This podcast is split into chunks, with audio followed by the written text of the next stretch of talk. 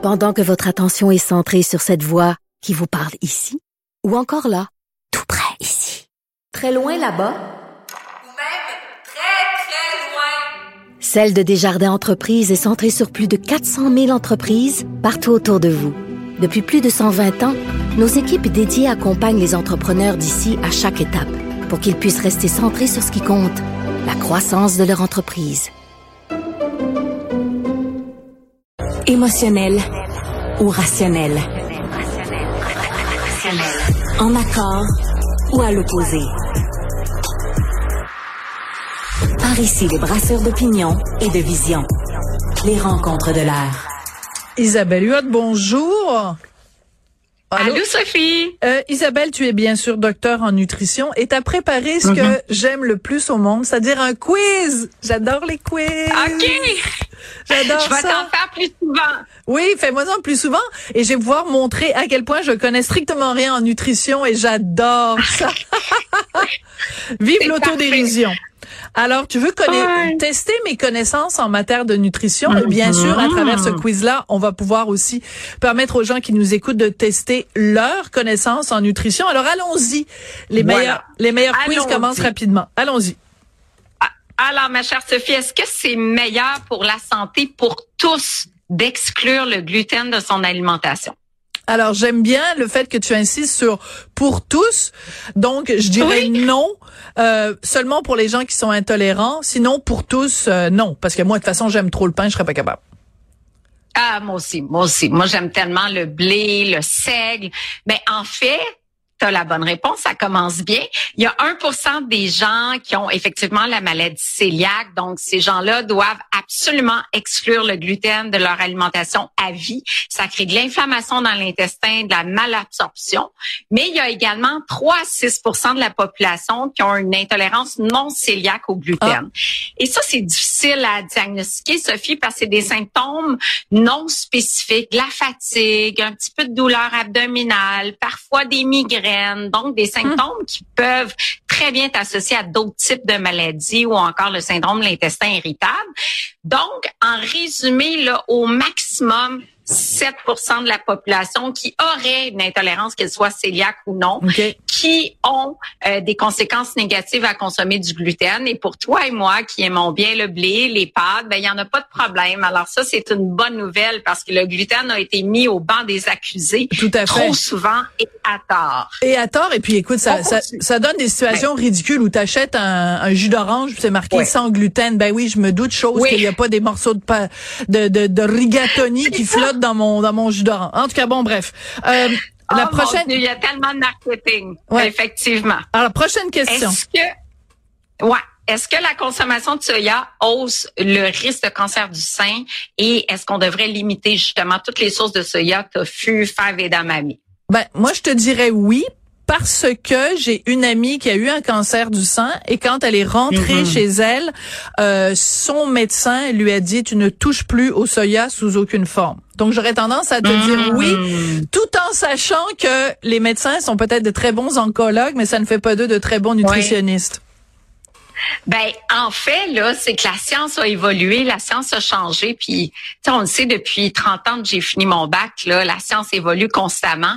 Et ce qu'on sait dans les récentes méta-analyses, donc des grandes, grandes études, ben, c'est que les femmes, même les femmes qui ont eu un cancer du sein, qui consomment davantage de soya, ont moins de risque de récidive de cancer.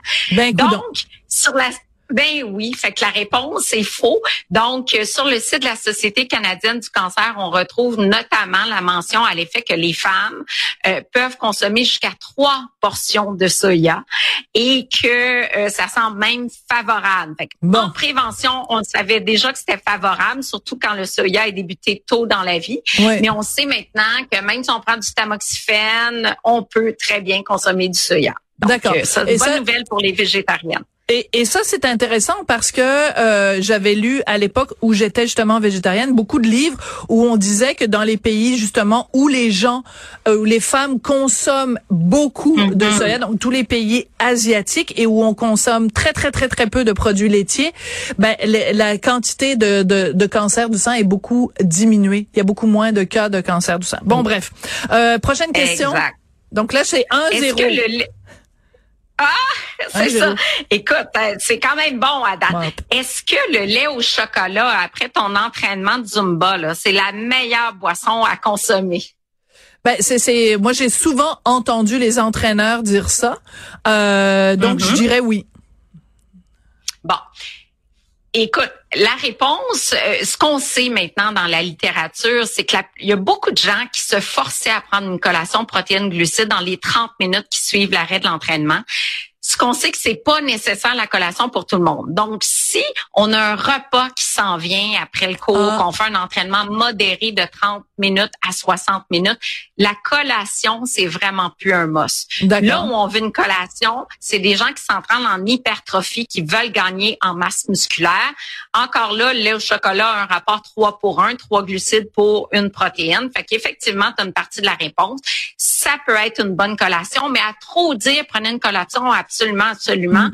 Les gens se sont mis à engraisser. Tu sais, tu dépenses 200 calories dans ton entraînement, puis tu te prends un lait au chocolat qui en apporte 300. Et finalement, de recommander des collations à tous, c'était, c'était pas, on n'était pas dans la bonne direction. D'accord. Mais ce que je note depuis le début, c'est qu'il faut faire mm-hmm. attention justement à une recommandation qui s'appliquerait à tout le monde. Il faut plutôt écouter du cas par cas. C'est un petit peu ce qui ressort euh, jusqu'ici. Jusqu'ici, pardon. Oui. Euh, donc, euh, mm-hmm. prochaine question. Bon, est-ce que la meilleure façon, par exemple, si je fais de l'hypertension comme 22% des Canadiens, de réduire son apport en sodium dans la journée, c'est de couper le sel, la salière, là, ce qu'on met qu'on cuisine? Ben, je dirais oui. Ben, en fait, non, parce que la ah, salière, c'est trois mauvaises réponses, là. la salière, c'est 11% de notre apport en sodium de la journée. Parce qu'il y en a 70... Parce qu'il y en a partout. Ben, il y en a partout. Puis ah, le, principal contributeur à notre apport en sodium dans les dernières enquêtes, euh, c'est vraiment les produits de boulangerie. Et les céréales à déjeuner, les croissants, ah. le pain, ça goûte pas salé. On pense pas que c'est si salé que ça, mais en fait, c'est vraiment parce qu'on en consomme beaucoup dans une journée, c'est celui qui contribue le plus. Après, on a les soupes du commerce, les pizzas, euh, le prêt à manger, bref, tous les plats euh, du, du commerce, les transformer. Et c'est vraiment ça, c'est, c'est les trois quarts du sodium dans notre journée. Encore ici, on a besoin d'un minimum de sodium pour fonctionner, 1500 par jour, mais en moyenne, on en consomme à peu près 2800 au Québec et c'est beaucoup trop. C'est relié à l'hypertension. Fait que surveillez vos achats en épicerie, c'est vraiment ça qui compte. Merci beaucoup, Isabelle. Ah non, on va faire. C'est quoi? Ben non, c'est parce qu'il nous reste là un, deux, trois, quatre. Il nous reste six questions. Alors on fera ça dans un autre. Oui, hein, c'est terminé? Oui, c'est ça. Je fais on me fait signe en régie que wait, en wait donc Sophie, là, c'est fini. Bye bye. On continue. Alors on continuera la prochaine. La prochaine fois, comme ça, tu vas pouvoir euh, continuer parce que j'adore le quiz. Jusqu'ici, j'ai eu sur euh, quatre questions, j'ai eu trois mauvaises réponses et une bonne. C'est pas fort. fait que va, Dudu, je vais devoir s'améliorer pour la semaine prochaine. Merci Isabelle. Ah, absolument. Merci. Merci. Bye.